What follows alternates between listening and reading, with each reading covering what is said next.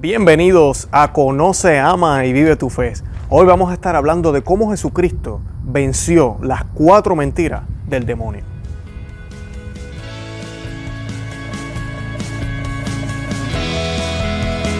Bienvenidos a Conoce, Ama y Vive tu Fe.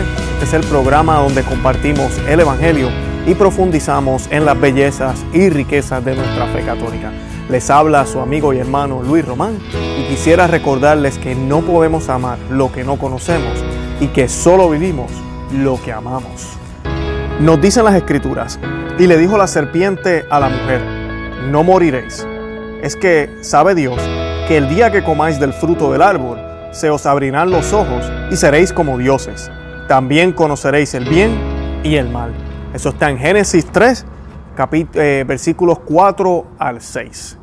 Bueno, bienvenidos al episodio número 63 y como les dije al comienzo, hoy vamos a estar hablando de las cuatro mentiras o cuatro falsas promesas que acabo de leer por parte de Satanás y cómo el Señor, nuestro Salvador Jesucristo, venció las cuatro en la cruz, en la pasión y muerte, en la cruz. Así que vamos a estar hablando en detalle un poquitico de cada mentira, qué significa eso y cómo eso aplica a la vida actual nuestra.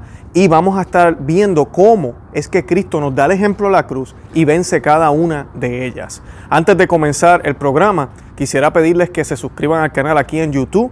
Eh, que le den eh, a la campanita para que reciban las notificaciones. Los que nos están escuchando a través del podcast, por favor, suscríbanse, déjenos un review, denle like, compártanlo. Eh, si están escuchándonos a través de iTunes o podcast, déjenos un review ahí. Mientras más de todo esto tengamos, mejor nos vamos a colocar cuando las personas estén buscando algún tema sobre Jesucristo, el cristianismo, la iglesia y todo lo demás. Además de eso, también estamos en Facebook, Instagram y Twitter. Nos pueden seguir por ahí. Eh, y tenemos un blog que a través de los medios sociales, si nos siguen, pues recibirán también los enlaces. Pero tenemos un blog que, se, que la dirección es www.conoceamavivetufe.com. Ahí tenemos más de 300 artículos, o yo creo que ya hemos pasado ese número, eh, sobre los sacramentos, la Iglesia Católica, eh, Jesucristo, la Biblia, apologética, todo lo relacionado con la fe, así que los invito a que lo visiten. Y cualquier sugerencia que tengan, déjenos saber, nos pueden escribir en los comentarios de este video o por el Facebook, donde quieran eh, escribirnos para poder dejarnos saber de qué quisieran que hablemos. Bueno, hoy vamos a estar hablando, como dije, de cómo Jesús venció las mentiras del demonio. En el pasaje que les leí hace unos minutos sobre Génesis, es la parte o es el momento en el cual la serpiente, ¿verdad? Satanás, está tentando a la mujer y él le dice a ella cuatro mentiras. Y le dice que coma del fruto. Y ella le responde, pero es que el Señor nos dijo que no comiéramos del fruto. Y él comienza a decirle, mira, es que no van a morir. Le dice la, eh, la mujer le dice a la serpiente que van a morir. La primera mentira es esa, no moriréis. Luego él le dice que se les van a abrir los ojos cuando coman del fruto. Esa es la segunda mentira. La tercera mentira, eh, y es hasta una blasfemia por parte de Satanás, y es que él acusa a Dios de que él sabe que si ellos, ¿verdad? los humanos, comen de ese fruto, ellos van a poder ser como Él, como Dios. Entonces por eso no, no quiere que comamos. Eh, y esa es la tercera mentira, seréis como dioses. Y la cuarta es, conoceréis el bien y el mal. O sea que el ser humano va a tener un conocimiento amplio, mayor, el cual va a llegar a tal punto de poder decidir qué es lo más conveniente para él mismo. O sea, qué es bueno y qué es malo. Y esas son las cuatro mentiras que el demonio enumera. ¿okay? Eh, la primera, no moriréis. Si nos vamos a Hebreos, capítulo 9, versículo 27, nos dice, el hombre muere una sola vez y después viene para él el juicio. O sea que Satanás nos dice que no moriréis. ¿Dónde se nos dice esto? Hoy en día se nos dice en esta sociedad prácticamente secular, atea, que no cree en Dios, se nos dice la frase, la vida es una, hay que disfrutarla. La vida es una, no te niegues nada. La vida es una, déjate llevar por lo que el cuerpo te pide. La vida es una, hay que, hay que, hay que hacer el paraíso aquí prácticamente. Eso es lo que se nos dice. En cambio, Hebreos nos dice que el hombre muere una sola vez y que después viene el juicio. En las Sagradas Escrituras se nos habla constantemente de la vida eterna. Se nos habla de que hay algo más después de esta vida. Y no es una recompensa si fuimos buenos o un castigo si fuimos malos, es que de verdad hay algo más. La muerte es un paso, la muerte es un camino que tenemos que recorrer. Jesucristo nuestro Señor en la cruz asumió la muerte y fue una muerte de cruz y a Él asumir su muerte, Él afirma que aceptó su humanidad completamente. No olvidemos que en la persona de Cristo hay dos naturalezas, la humana y la divina. Y como nos ha dicho la iglesia por más de dos mil años y como nos dicen las Sagradas Escrituras, Jesucristo fue 100% Dios, 100% hombre. En ningún momento fue mitad y mitad o en algunos momentos era más Dios que hombre. Jesucristo tomó la decisión, Dios tomó la decisión de vivir en su humanidad, sin dejar de ser Dios, en ningún momento dejó de ser Dios, pero Él asumió su humanidad completamente. Es por esto que la pasión y muerte fue dolorosa para Él. Es por esto que todo lo que Él vivió en la pasión y muerte fue vivida en términos humanos. Sintió la sed, sintió los látigos, sangró, sintió dolor, pena, agonía, humillación, todo eso Él lo sintió. Y a través de esto es que Él puede vencer la muerte. Si Él siendo la vida misma, si Él siendo el comienzo de todo, asumió la muerte, ¿cómo tú y yo no vamos a morir? ¿Cómo tú y yo vamos a pretender que no tenemos que pasar por ese camino? Esa es la mentira que se nos dice hoy en día. En el contexto bíblico, Satanás le dijo a Eva que no iban a morir. Y fue completamente contrario a eso. ¿Por qué? Porque antes de la tentación y antes de, que, de la caída de la humanidad, representada en Adán y Eva, el ser humano vivía eternamente, la muerte no existía.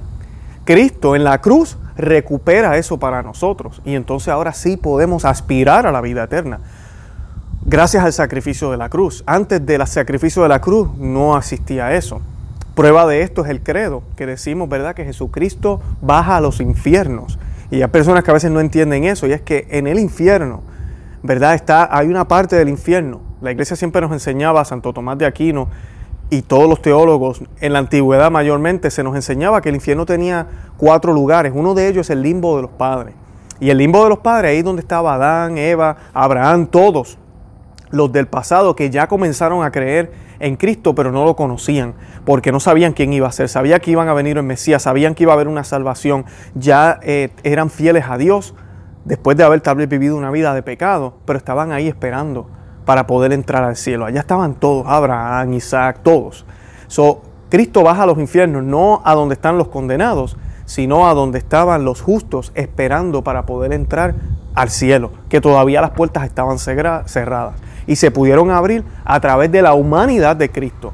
Y Cristo es el único humano que pudo haber hecho esto, porque ni tú ni yo, aunque tengamos la mejor intención del mundo, podremos morir en la cruz y decir a abierta voz, esto es por toda la humanidad y nuestra sangre no es divina. Nuestras intenciones no son perfectas. Nuestra, nosotros no tenemos divinidad como la tiene Dios, obviamente. Así que tenía que hacerse hombre Él. Y en la cruz Él logró pagar el precio por nosotros.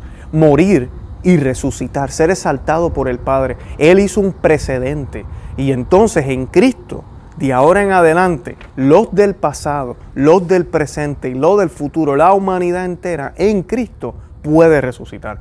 Así que esta mentira de Satanás fue vencida por Cristo en la cruz.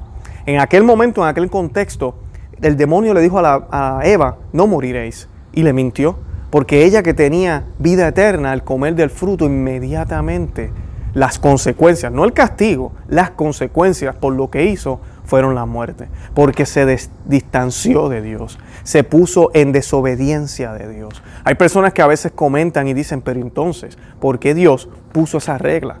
¿Cuál es el, la importancia? Bueno, la importancia es la libertad, porque la libertad de albedrío Dios no la dio. No fue cuando ellos pecaron que comenzó la libertad de albedrío, ya ellos la tenían.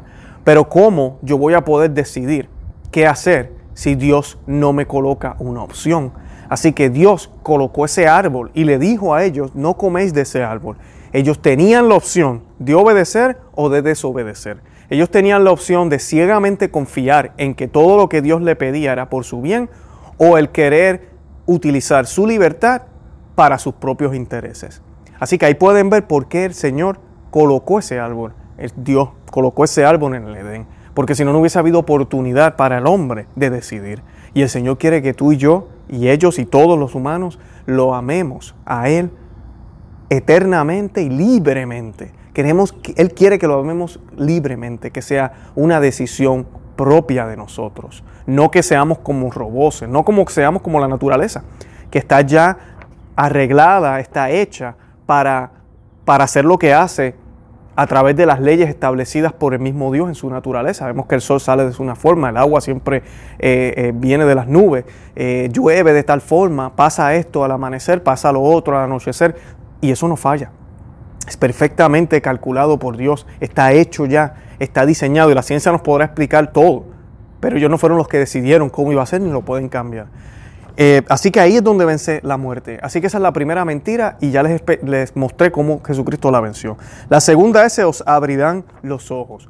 Y yo quiero leerles un pasaje aquí de la iglesia, del catecismo de la iglesia católica, eh, numeral 21.16, y dice, todas las formas de adivinación deben rechazarse, o sea, la adivinanza. El recurso, el recurso a Satanás, a los demonios, la evocación de los muertos, y otras prácticas que equivocadamente se supone desvelan el porvenir deben rechazarse. Y nos citan aquí textos de la Biblia, Deuteronomio 18.10 y Jeremías 29.8. La consulta de horóscopos, la astrología, la quiromancia, la interpretación de presagios y de suertes, los fenómenos de visión, el recurso a mediums, encierran una voluntad de, de poder sobre el tiempo, la historia y finalmente los hombres, a la vez que un deseo de granjearse la protección de poderes ocultos. Están en contradicción con el honor y el respeto, mezclados de temor amoroso que debemos solamente a Dios. Así que ahí es donde está la parte que fallamos cuando dice, dice Satanás, se os abrirán los ojos. Satanás, y muchas personas dirán, oh, ahí nació la ciencia. No, ahí no nació la ciencia. Cuando Él dijo se os abrirán los ojos, realmente se nos cerraron los ojos. Se nos abrieron los ojos humanos, se nos abrieron tal vez los ojos de, los, de, los, sentidos. Y no que se abrieron, realmente lo que pasa aquí, Tomás de aquí nos lo explica muy elocuentemente en la suma teológica, se desordenaron nuestros sentidos. Se supone que nuestros sentidos estén sumisos al intelecto. Se supone que ellos estén. Y el intelecto esté sumiso a, lo divino, a Dios. Ese es el orden que se supone que tengamos. Lamentablemente hoy en día el intelecto muchas veces está sometido a lo que sentimos, a nuestros instintos, a nuestras pasiones. Y ahí es donde vienen todos los problemas que la humanidad ha tenido y todos los problemas que tenemos nosotros en nuestras vidas. Cuando los sentidos, nuestros sentimientos, los gustos, las ganas, las tentaciones, las pasiones, lo que vemos, domina nuestras vidas. Luego que caemos, entonces nos damos cuenta y decimos, ay caramba, yo no hubiese hecho eso. Así que realmente perdimos la visión, perdimos la vista, pero Satanás dijo que se le iban a abrir los ojos. Para nosotros a veces pensamos que el tener conocimiento de otras cosas, el pretender que yo puedo manejar mi vida, el pretender que a través de la ciencia, por ejemplo, es suficiente. La ciencia es excelente, la ciencia nos ha explicado muchísimo, pero yo no puedo romper ese orden. El Señor quiere que yo entienda su naturaleza, pero yo siempre debo tener en mente que fue creado por algo divino, que estamos aquí para ir hacia algo más allá, para que entendamos que estas bellezas que nos muestra el Señor aquí no es para que nos quedemos enamorados aquí en la tierra, sino para que queramos ir al más allá, a donde Él hacia esa nueva, vida nueva prometida, hacia esa tierra prometida, que si esta nos, a veces nos llena de tanta alegría, imagínate cuánta más alegría vamos a sentir en la otra. Esa es la intención del Señor cuando hizo tan bello este mundo. Así que cuando el Satanás le prometió que se le iban a abrir los ojos, fue completamente falso. Y a nosotros se nos promete a cada rato eso. ¿Cuántas veces no escuchamos personas que por el desespero, por no querer poner las cosas en las manos de Dios y esperar por la voluntad de Dios, comienzan a buscar recursos? Ah, voy a ir a donde la señora que lee el tarot, voy a que me lean la mano, voy a hacer tal mal de ojo, voy a colocar esta fragancia en mi casa, voy a hacer tal práctica, voy a empezar a hacer estas meditaciones y estos ejercicios, porque con eso el bienestar va a llegar a mi vida y las energías positivas y todo eso va a llegar a mi vida. Nada de eso es cristiano. Estás reemplazando tu confianza en Dios para ponerla en cosas que si buscas y estudias y te das cuenta, todas tienen raíces en el hombre. Y esas raíces llegaron por culpa de entes malignos que lo único que quieren no es que tú dejes de creer en Dios, sino que te mantengas distraído y no tengas los ojos puestos en Él. Así que se os abrirán los ojos, así el nuestro Señor la venció. ¿Cómo nuestro Señor venció esta mentira? Él la venció a través de la cruz. Se nos abrirán los ojos, sí, se nos abrió los ojos cuando vivimos en la cruz. Se nos abrieron los ojos, como decía en las Sagradas Escrituras. Vemos que el Señor le dice a Nicodemo que el Señor, Él tiene que ser elevado, el Hijo del Hombre tiene que ser elevado para que todo el que mire sea salvado. De esa manera se nos abren los ojos, al mirar a la plena luz, al mirar a la luz radiante que nos muestra nuestra falsedad, nos muestra nuestros pecados y causa en nosotros arrepentimiento y conversión. Esa es la forma en que queremos que nuestros ojos se abran, para que podamos aceptar nuestro lugar de hijos de Dios y no de dioses aquí en la tierra, para que podamos ser sumisos y obedientes a la voluntad del Señor. La tercera mentira es seréis como dioses. Y ya comencé a tocar un poco de esto cuando empecé a hablar de las energías positivas y negativas. Cuando uno cree que uno tiene el poder para atraer cosas. Y mira que eso se nos habla hoy en día muchísimo. Lo vemos en las películas de Disney, lo vemos en muchas eh, literaturas, en muchas charlas que se dan cuando se nos predica y se nos dice que cualquier cosa que nos propongamos la podamos conseguir. Que no importa lo que nosotros tengamos de frente, si nos colocamos en mente el poder sobrepasar ese obstáculo, lo vamos a lograr. Porque así somos, porque para eso nacimos, porque naciste para ser feliz. Y el problema con estos mensajes que no se oyen mal y no se oyen feos, ni te están hablando de renunciar a Dios, inclusive algunos de ellos hasta Jesucristo y a Dios utilizan, es que van contrario a lo que Dios mismo nos enseñó. Porque Dios nos dijo que el camino era cargar nuestra cruz y seguirle a Él. Eso fue lo que dijo nuestro Señor Jesucristo. Aquel que no carga su cruz no es digno de mí. Aquel que no sigue mis palabras, palabras y obedece mis mandatos, no es digno de mí.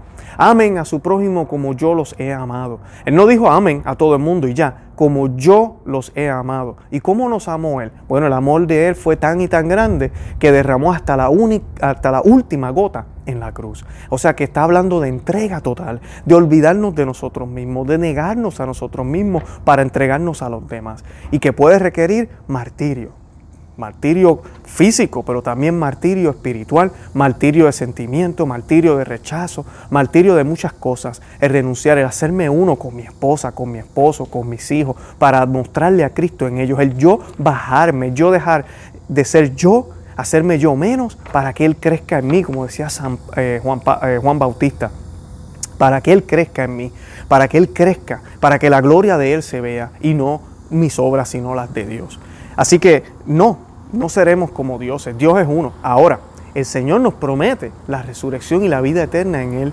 Y allá en el cielo vamos a compartir lo que la iglesia muy sabiamente le llama la visión beatífica. Y esta es la razón por la cual los santos nos escuchan. La Santísima Virgen nos puede escuchar cuando lo oramos porque ellos ya están insertados en el Señor y comparten todo en Él. Y si el Señor ¿verdad? Es eterno. Entonces todos estos santos son eternos. Si el Señor nos puede escuchar, ellos nos pueden escuchar. Ahora, ellos están insertados en el Señor. O sea, que yo le hago una petición a ellos, no es que ellos por su propia voluntad me la conceden, pero el Señor la puede escuchar a través de ellos y por su intercesión. Y Él decide si eso es bueno para mí.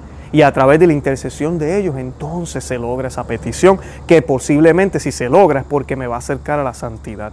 Y no todo puede ser espiritual, también puede ser cosas materiales, pero cuando el Señor nos concede algo material para mostrarnos su gloria, para acercarnos a Él. Porque a Él no le interesa ni te van a preguntar cuando vayas al cielo si tuviste una casa hermosa, si tenías automóvil, si tenías tus deudas al día, si pudiste pagar la universidad, el colegio a tus, a tus niños. No, el Señor lo que va a mirar es cuánto amor diste y si lo hiciste por Él.